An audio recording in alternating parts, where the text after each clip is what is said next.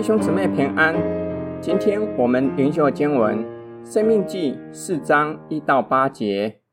以色列人啊，现在我所教训你们的律例典章，你们要听从遵行，好叫你们存活，得以进入耶和华你们列祖之神所赐给你们的地，承受为业。所吩咐你们的话，你们不可加添，也不可删减。好叫你们遵守我所吩咐的，就是耶和华你们神的命令。耶和华因巴力比尔的事所行的，你们亲眼看见了。凡随从巴力比尔的人，耶和华你们的神都从你们中间除灭了。唯有你们专靠耶和华你们神的人，今日全都存活。我照耶和华我们神所吩咐的律例典章教训你们。使你们在所要进去得为业的地上遵行，所以你们要谨守遵行。这就是你们在万民眼前的智慧聪明。他们听见这一切律例，必说：这大国的人真是有智慧、有聪明。哪一大国的人有神与他们相近，像耶和华我们的神，在我们求告他的时候与我们相近呢？又哪一个大国有这样的律例典章，像我今日在你们面前所陈明的这一切律法呢？摩西呼吁以色列人务必遵行所教训他们的律例典章，为要叫他们存活，不只是活着的意思，也强调丰盛生命、幸福的生活，只进入应许之地，享受上主所赐的恩福。因此，上主的律例典章不可加添。也不可减少，强调律法的完整性，每一条都要遵行。摩西举以色列人被盗的实例，作为以色列人的警戒。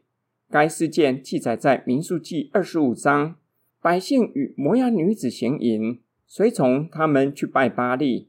那次因瘟疫而死的约两万四千人，唯有遵行神命令的，今日全都存活。五到八节。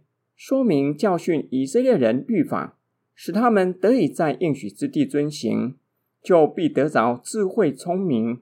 万民审视了，会称赞以色列是国势强大的国家，且是大有智慧的人。摩西使用反问句，其答案都是没有。这世界上没有任何一个国势强大国家的人民有向上主的神。也没有一位神向上主垂听祷告，与敬拜他的人同在。这世界上也没有任何大国拥有像以色列那样的律例典章。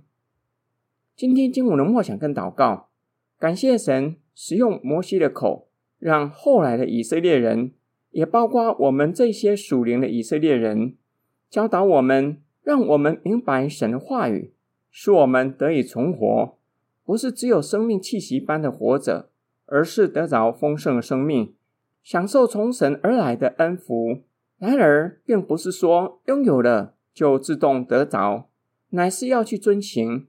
耶稣教导人，唯有遵行上帝旨意的人，才是主耶稣基督的家人，才是属他的人。